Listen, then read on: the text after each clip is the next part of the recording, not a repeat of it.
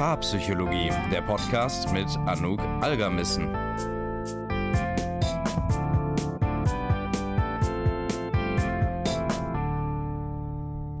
Herzlich willkommen zu einer neuen Folge des Paarpsychologie Podcasts.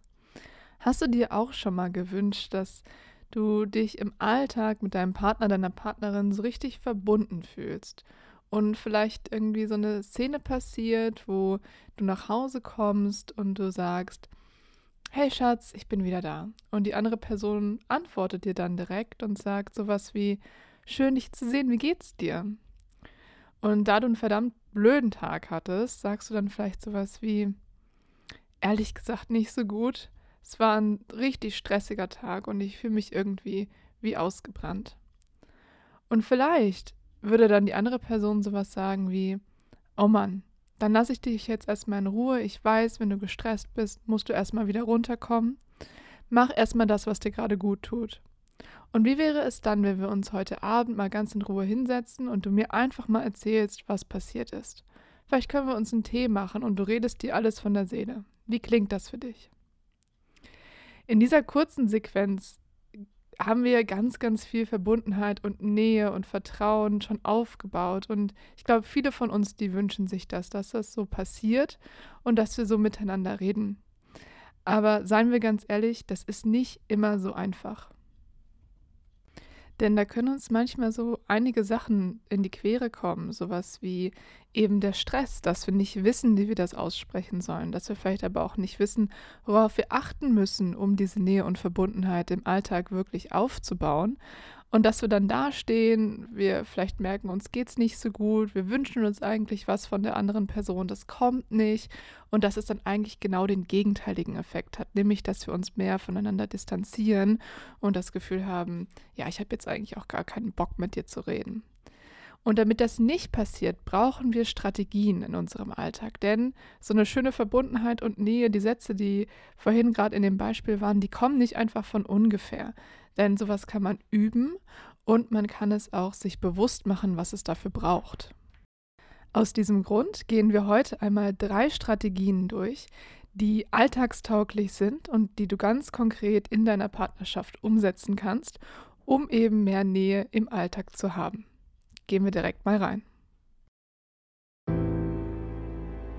Strategie 1 Bei Strategie 1 geht es darum, Rituale aufzubauen. Denn diese Rituale, die helfen uns, Struktur in unseren Alltag zu bekommen. Und gerade an stressigen Tagen ist es besonders schwer, immer die guten Umsätze, die Ideen, die wir haben für die Beziehung, auch wirklich umzusetzen. Und das kann schon mal schnell in Vergessenheit geraten. Das ist nur menschlich, aber halt natürlich auch blöd am Ende des Tages. Und damit das nicht passiert und damit wir mit unseren begrenzten Ressourcen so viel verändern und positiv beeinflussen können, wie es geht, brauchen wir ganz bestimmte Strukturen. Und das sind eben Rituale. Mit Ritualen meine ich jetzt also nicht irgendwie komische Tänze oder mit Federn irgendwie durch die Gegend rennen, sondern einfach ganz bestimmte ähm, strukturierte Abläufe, die einen festen Teil unseres Alltags haben. So ein bisschen so wie Zähneputzen. Also das machen wir ja auch jeden Tag, ungefähr zur selben Uhrzeit vielleicht und ohne groß darüber nachzudenken. Denn es hat seinen festen Platz in unseren Abläufen und das sorgt dafür, dass wir das nicht vergessen. Und so hilft uns das Ritual des Zähneputzens dabei, langfristige negative Konsequenzen, wie zum Beispiel Karies, zu vermeiden. Und in Beziehungen ist es jetzt nicht Karies, aber vielleicht eher sowas wie Streit und Distanz, die mit der Zeit sich in unsere Beziehung reinwuseln, die wir da wieder raushaben wollen. Und dafür brauchen wir ganz konkrete Strategien, um uns dabei zu helfen. Ich werde jetzt einmal mit dir zusammen drei verschiedene Beispiele von solchen Ritualen durchgehen und du kannst dir die rauspicken, die du am besten findest und die für deinen Alltag und für deine Partnerschaft am besten erscheinen. Fangen wir an mit einem Ritual, das die meisten von euch wahrscheinlich machen. Und das ist ein Ritual beim Begrüßen oder Verabschieden. Ne, also man kennt das, dass man sich irgendwie nochmal sowas sagt wie, hey, ähm, wir sehen uns nachher, hab dich lieb, oder dass man sich einen Kuss gibt oder sich kurz umarmt. All diese Dinge sind ja kleine Rituale, die wir schon in unserem Leben haben, um eben den Kontakt zu der anderen Person herzustellen. Jetzt kann es nur sein, dass wir das sehr unachtsam nur noch machen. Also das passiert halt häufig, wenn so eine Gewohnheit ähm, automatisiert wird. Also wenn wir das schon so lange kennen, dass wir gar nicht mehr so wirklich drüber nachdenken, was ja eigentlich gut ist, weil dann machen wir es einfach. Aber auf der anderen Seite kann es sein, dass wir das gar nicht so mitnehmen oder gar nicht so erleben, dass da wirklich schöne Nähe und Verbundenheit überhaupt hergestellt wird. Das bedeutet, wenn du schon so ein Ritual hast, also dass ihr euch zum Beispiel zum Verabschieden immer einen Kuss gebt oder ähm, etwas Nettes sagt, dann schau doch mal, dass ihr das mit mehr Achtsamkeit macht. Also euch das wirklich überlegt, diesen kurzen Moment vom Gehen oder Ankommen nehmt, um das auch wirklich zu genießen. Also sich dann in die Augen zu schauen, ähm, zu beschreiben, dass man sich irgendwie wieder aufeinander freut, auf die andere Person zuzugehen, ähm, irgendwie einen kurzen Moment des körperlichen Kontaktes sucht. Das sind alles Beispiele dafür, was man da machen kann. Und wenn wir das auch fühlen, also wenn wir auch wirklich merken, wow, das war jetzt schön, diese Verabschiedung, das ähm, hat sich irgendwie so warm angefühlt, dann merken wir auch, dass das was verändert und dass uns das im Alltag näher zusammenbringt. Das zweite Ritual, das findet am besten nach Streitsituationen statt. Oder nach Situationen, wo da so eine eklige Kälte zwischen uns und unserem Partner, unserer Partnerin war. Denn da ist jetzt ja was passiert in der Beziehung. Da ist äh, entweder wurde da Distanz aufgebaut, Wut aufgebaut, Frustration aufgebaut und das dürfen wir nicht ignorieren, weil sonst hat das einen Effekt auf uns natürlich. Das geht ja nicht einfach weg. Es fühlt sich manchmal so an, aber ich kann dir aus der Paartherapiepraxis sagen, das ist ein Trugschluss, denn wir speichern diese Informationen in uns, wenn wir nicht nochmal hingehen und das Ganze korrigieren. Du kannst dir das so vorstellen, wie als hättest du eine körperliche Wunde, als wärst du hingefallen und du hättest dir zum Beispiel das Knie aufgeschürft, würdest du jetzt ja auch nicht einfach hingehen und sagen, ach Mensch, die Zeit heilt alle Wunden, die macht das irgendwie schon, sondern du hättest ja eben dieses Mindset, dass du versuchen würdest, da ähm, so gut wie möglich zu helfen. Also du würdest äh, den Dreck aus der Wunde machen, du würdest es desinfizieren, du würdest da vielleicht einen Verband drum machen, all diese Dinge, Bedeutet, du machst, nachdem etwas Schwieriges, Schlimmes, Verletzendes passiert ist, machst du ja einen Aufwand, damit das so gut wie möglich abheilt. Nur leider haben wir häufig dieses Mindset nicht bei psychischen oder emotionalen Wunden. Dabei wäre das hier auch verdammt wichtig. Und damit das nicht einfach so einreißt und diese Wunde irgendwie anfängt zu eitern, der Dreck reinkommt etc., also jetzt die emotionale Wunde, ähm, können wir nach Streits Dinge einbauen oder etablieren, die uns helfen können, diese negativen Gefühle wirklich abzuarbeiten. Und das sind zum Beispiel solche Dinge. Also, jeder versucht nach der Streitsituation zu verstehen, was da eigentlich passiert ist. Welche Emotionen wurden getriggert? In welcher, was war der Auslöser für mich, dass ich ähm, mich so emotional aufgeladen erlebt habe? Was war für mich wirklich das Problem? Dass man das irgendwie für sich klar bekommt.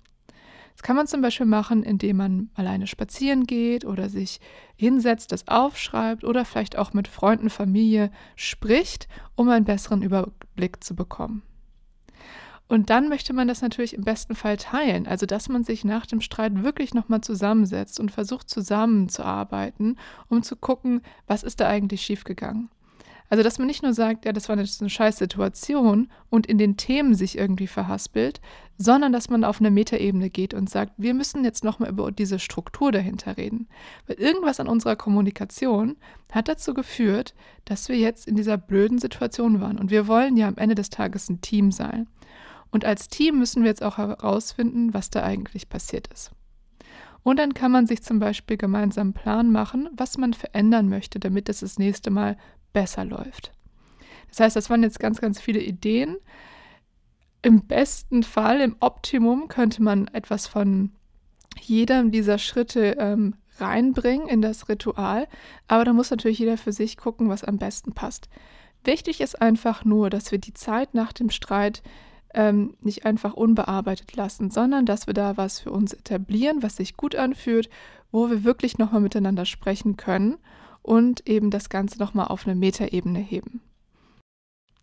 Jetzt sind Rituale aber nicht nur nach Streitsituationen oder angespannten Diskussionen wichtig, sondern auch währenddessen. Das können ganz, ganz alltägliche Situationen sein, aber wenn die angespannt und aufgeladen sind, dann kann das schnell eben zu einem Streit führen. Und das bedeutet, wir brauchen für uns einen Anker, eine Ausrichtung, um da irgendwie rauszukommen, damit wir merken, wenn wir auf so einen Streit zusteuern. Wie könnte dieses Ritual aussehen?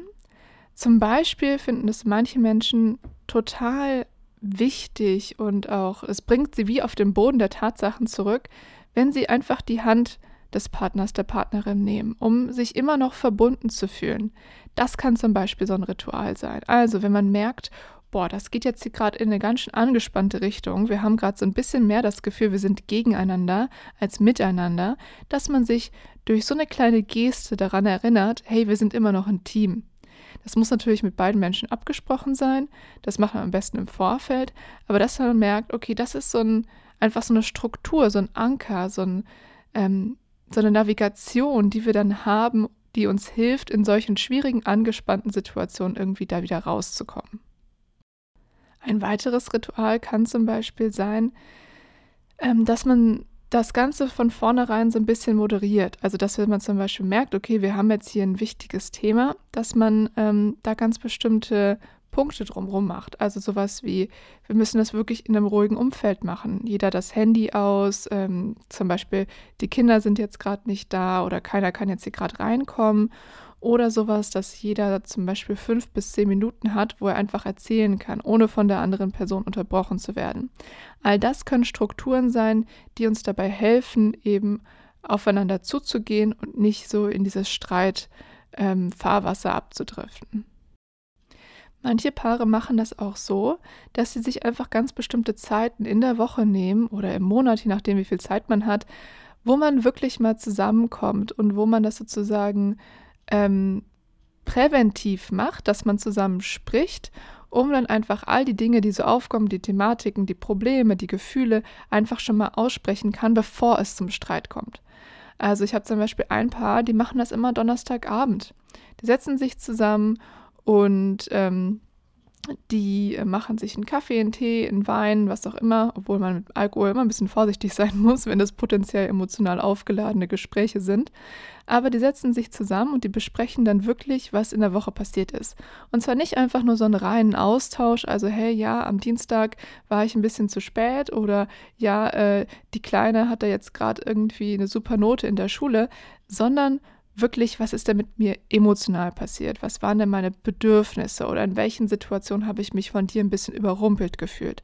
Also, dass man das auf einem emotionalen Level macht und so eben schon sehr viele Problematiken im Vorhinein klärt, bevor die sich angestaut haben. All diese Dinge bedeuten eigentlich, dass man sich im Vorfeld mal damit auseinandersetzt, was einem helfen würde in schwierigen Situationen.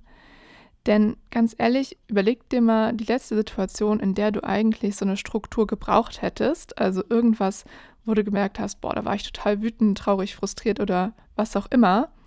Da haben wir nicht mehr die Kapazität, um uns irgendwie zu überlegen, du, wir brauchen jetzt hier aber noch ein Safe Word oder irgendwie, keine Ahnung, einen bestimmten Tipp oder eine bestimmte Übung, damit wir das besser machen. Das geht dann einfach nicht mehr. Und das bedeutet, diese Rituale sind deshalb so wichtig, weil wir uns im Vorfeld einmal überlegt haben, was uns helfen würde und dass wir das dann einfach Stückchen für Stückchen üben, bis das einfach Second Nature ist und wir das ganz normal machen.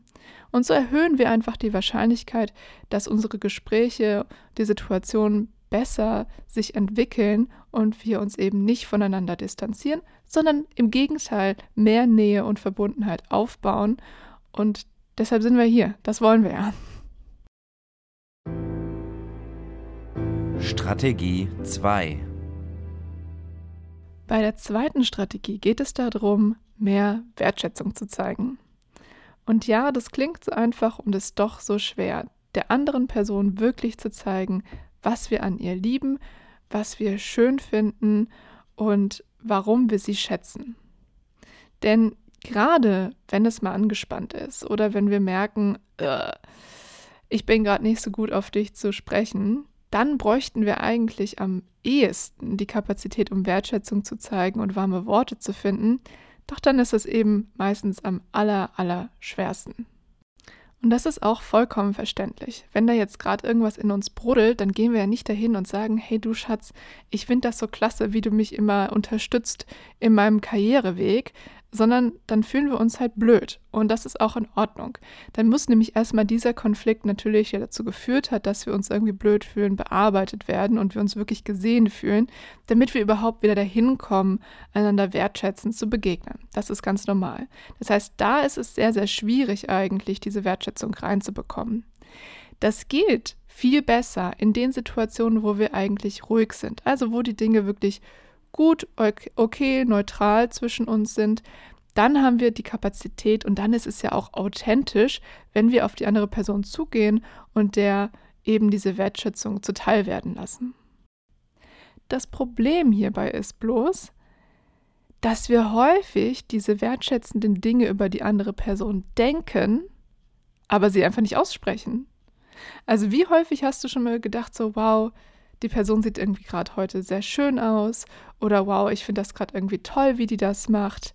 Und man sagt es aber vielleicht einfach nicht. Und das hält uns eigentlich davon ab, diese wahnsinnig tolle Ressource unserer Partnerschaft auch wirklich zu nutzen. Quick Tipp. Wertschätzende Kommunikation kann uns so viel Nähe und Verbundenheit im Alltag geben. Es sind die kleinen Momente, einfach ein Nebensatz oder kurzen, unperfekten Gedanken ausgesprochen, ein kleines Lob, eine kleine Anerkennung. Damit das aber auch wirklich da ist in unserer Beziehung, müssen wir es halt auch kommunizieren, na klar. Das bedeutet, wir brauchen aber ein höheres Bewusstsein darüber, dass das wichtig ist und dass wir das auch aussprechen sollten. Das heißt, im Umkehrschluss, wir müssen uns häufiger mal daran erinnern oder uns gegenseitig mit unserem Partner, unserer Partnerin darüber unterhalten, dass wir das mehr machen wollen und auch einfach, dass es normaler wird, in diese Art der Kommunikation zusammenzugehen.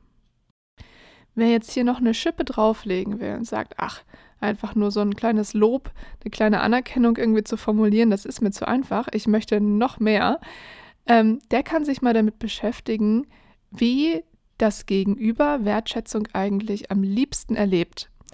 Denn das kann von Mensch zu Mensch sehr unterschiedlich sein. Zum Beispiel erleben das manche Menschen als viel angenehmer oder auch äh, impactvoller, wenn man Wertschätzung verbal ausdrückt. Also zum Beispiel, hey, ich bin total stolz auf dich. Wohingegen andere Menschen das lieber vielleicht nonverbal über Umarmungen, Gesten, körperlichen Kontakt irgendwie erfahren. Also ähm, keine Ahnung, ein Kuss auf die Stirn oder dass man abends ein Abendessen für die andere Person vorbereitet. All diese Dinge. Das bedeutet, da kannst du dich mal erkundigen und äh, ihr könnt euch gegenseitig darüber austauschen, wie ihr Wertschätzung am liebsten erlebt. Hier kommen noch ein paar Beispiele, wie man denn jetzt ganz konkret Wertschätzung ausdrücken kann. Also über lange Umarmungen, über Zärtlichkeiten, aber auch Aufgaben, die man für jemanden erledigt, ein Kompliment über das Aussehen, ein Kompliment über ein Verhalten oder eine Eigenschaft. Für manche Menschen ist das ein wahnsinniges Zeichen der Wertschätzung, wenn man in der Öffentlichkeit Händchen hält. Oder dem anderen, der anderen im Beisein von anderen Leuten den Rücken stärkt, also für sie eintritt. Es kann auch ein Zeichen der Wertschätzung sein, sich einfach für erledigte Aufgaben zu bedanken oder der anderen Person mal hin und wieder ein kleines Geschenk mitzubringen. Was auch sich sehr schön anfühlen kann, sind einfach interessierte, neugierige Fragen stellen. Wie war dein Tag heute? Was war dir heute am wichtigsten? Und dann gibt es auch wiederum Menschen, die zum Beispiel sowas wie das Planen von gemeinsamen Aktivitäten als sehr, sehr wertvoll erleben oder wenn man sich einfach zusammen hinsetzt und sich mal wirklich in Ruhe ausspricht. Das heißt, das sind jetzt einfach mal so ein paar Ideen. Da gibt es sicher noch viele, viele weitere, aber mit denen könnt ihr schon mal anfangen, die vielleicht auch wirklich zusammen durchgehen und jeweils überlegen, was davon finde ich eigentlich am schönsten und was ist mir gar nicht so wahnsinnig wichtig. Strategie 3 bei der dritten Strategie geht es darum, Druck aus der Beziehung und aus dem Alltag zu nehmen. Denn Druck oder auch Stress ist eine riesige Hürde, wenn man sich verbundener fühlen möchte. Warum? Naja, du kennst das vielleicht. Wenn du unter Druck bist, dann hast du eine kurze Zündschnur, alles nervt. Du hast vielleicht gar keine Kapazitäten, die Dinge umzusetzen, die wir jetzt gerade besprochen haben. Also zum Beispiel wertschätzend zu sein, auf die andere Person zuzugehen. Einfach weil dieser Druck, dieses, dieser Stress dich total hemmt und wie so eine Behinderung ist, über die du nicht hinweg kannst. Das heißt, damit überhaupt mehr Verbundenheit und Nähe im Alltag sein kann, müssen wir meistens eher die Dinge wegnehmen, die das behindert. Denn wie häufig habe ich das auch schon gerade in der Paartherapie gehört, dass eine Person sagt, du, aber ich habe dir doch Blumen mitgebracht, wir waren doch hier auf diesen schönen Dates, ähm, da muss doch irgendwas bei dir hängen geblieben sein, das muss doch irgendwie gut für dich gewesen sein, du, dass du dich wohler fühlst in der Beziehung. Und die andere Person sagt dann meistens sowas wie, ja, das war schon schön, aber ganz ehrlich, mich haben ganz andere Sachen beschäftigt, denn ich hatte so viele Problematiken, ich hätte so gerne mit dir über diese Dinge mal wirklich gesprochen. Und ja, so ein schönes Date ist schön, aber wirklich verbunden habe ich mich dann nicht mit dir gefühlt, weil all diese anderen Sachen immer noch im Weg waren. Und solange die nicht angepackt werden, kann ich das auch gar nicht genießen, diese schöne Zeit mit dir zu verbringen. Okay, aber wie kann man denn jetzt ganz konkret Druck rausnehmen? Zum Beispiel dadurch, dass man sich einfach mal auskotzen kann. Denn für viele Menschen ist es schon eine enorme Erleichterung, wenn wir einfach mal über den ganzen Scheiß, der uns so den ganzen Tag im Kopf mitläuft, der uns passiert, dass wir das einfach mal in Worte packen und aussprechen können. Da kann meist schon ein großer Teil des Drucks abfließen. Wichtig. Wichtig hierbei ist zu beachten, dass diese Strategie schnell dann schiefgehen kann, wenn das Gegenüber, also die Person, die zuhört, sich irgendwie dafür verpflichtet fühlt, diese negativen Gefühle wegzumachen. Denn wenn uns jemand davon erzählt, wie scheiße der Arbeitsalltag war oder dass man sich irgendwie wieder mit der Mutter verkracht hat, dann kann das schnell eben in der anderen Person dieses Gefühl erzeugen von, okay, ich muss jetzt helfen. Und das ist nicht das Ziel dieser Übung. Das Ziel ist einfach, dass man das formulieren kann. Und das bedeutet aber auch, dass das zuhörende Gegenüber innerlich das auch versta verstanden haben muss. Also im Sinne von, okay, ich höre mir das jetzt einfach an. Es geht nicht darum, irgendwas zu lösen. Die Person braucht keinen Plan von mir, sondern sie möchte einfach mir die Dinge erzählen, damit sie nicht alleine damit ist. Und das ist schon das Größte, was ich ihr jetzt gerade geben kann in der Situation. Damit das so auch rüberkommt, kann man zum Beispiel etwas sagen wie, Hey Schatz, ist es okay, wenn ich dir einfach mal von meinem Tag erzähle? Ich brauche ein offenes Ohr jetzt gerade. Ich suche gerade nicht nach einer Lösung, sondern ich muss es einfach nur loswerden. Hast du dafür gerade Kapazitäten?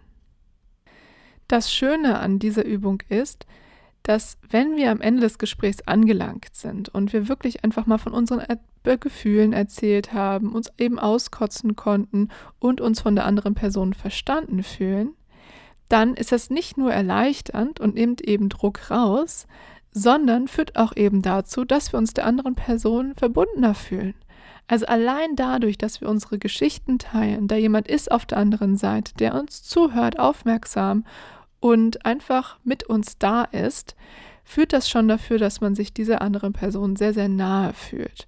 Und das ist dann natürlich eine Win-Win-Situation für beide.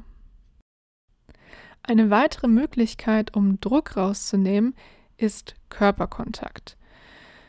Vielleicht kennst du dieses Gefühl, wenn du einen stressigen Tag hast und jemand, den du wirklich gerne magst, der umarmt dich einfach, dass man wirklich so eine Sicherheit, so eine Ruhe dann bekommt.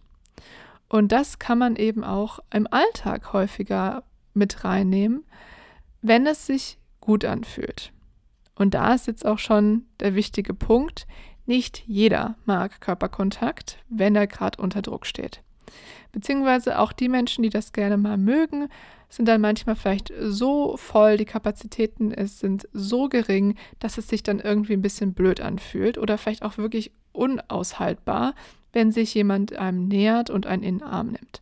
Das heißt, das sollte auf jeden Fall vorher besprochen werden. Es kann aber eben ein ganz, ganz tolles Mittel sein, dass man einfach häufiger integriert, gerade wenn man von der anderen Person weiß, dass das etwas ist, worauf die Person sehr, sehr positiv normalerweise reagiert. Fazit. Erinnerst du dich noch an die kleine Szene vom Anfang, wo wir darüber gesprochen haben, wie sich das vielleicht anhören kann, anfühlen kann, wenn wir verbunden sind in unserem Alltag? Wir gehen die jetzt nochmal zusammen durch und du kannst ja mal schauen, welche der drei Strategien, also Rituale aufbauen, Wertschätzung zeigen und Druck rausnehmen, du in dieser kurzen Unterhaltung finden kannst.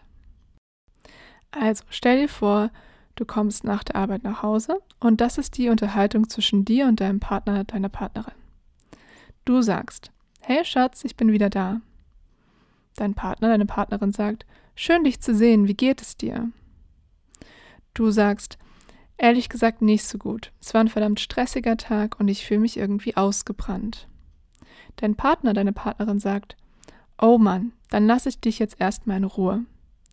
Komm erstmal an und mach das, was dir gerade gut tut. Und wie wäre es dann, wenn wir uns heute Abend nochmal ganz in Ruhe hinsetzen und du einfach mal erzählst, was passiert ist? Wir können uns ja einen Tee machen und du redest dir dann einfach alles von der Seele. Wie klingt das für dich? Welche Strategien hast du da gefunden? Gehen wir das doch nochmal zusammen durch. Also zunächst drückt der Partner, die Partnerin Wertschätzung aus, indem die Person sagt, dass es sie freut, die andere Person zu sehen.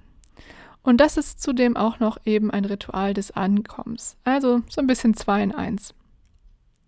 Nachdem du dann ausgedrückt hast, dass es dir nicht so gut geht, versucht dein Partner, deine Partnerin auf dich zuzukommen.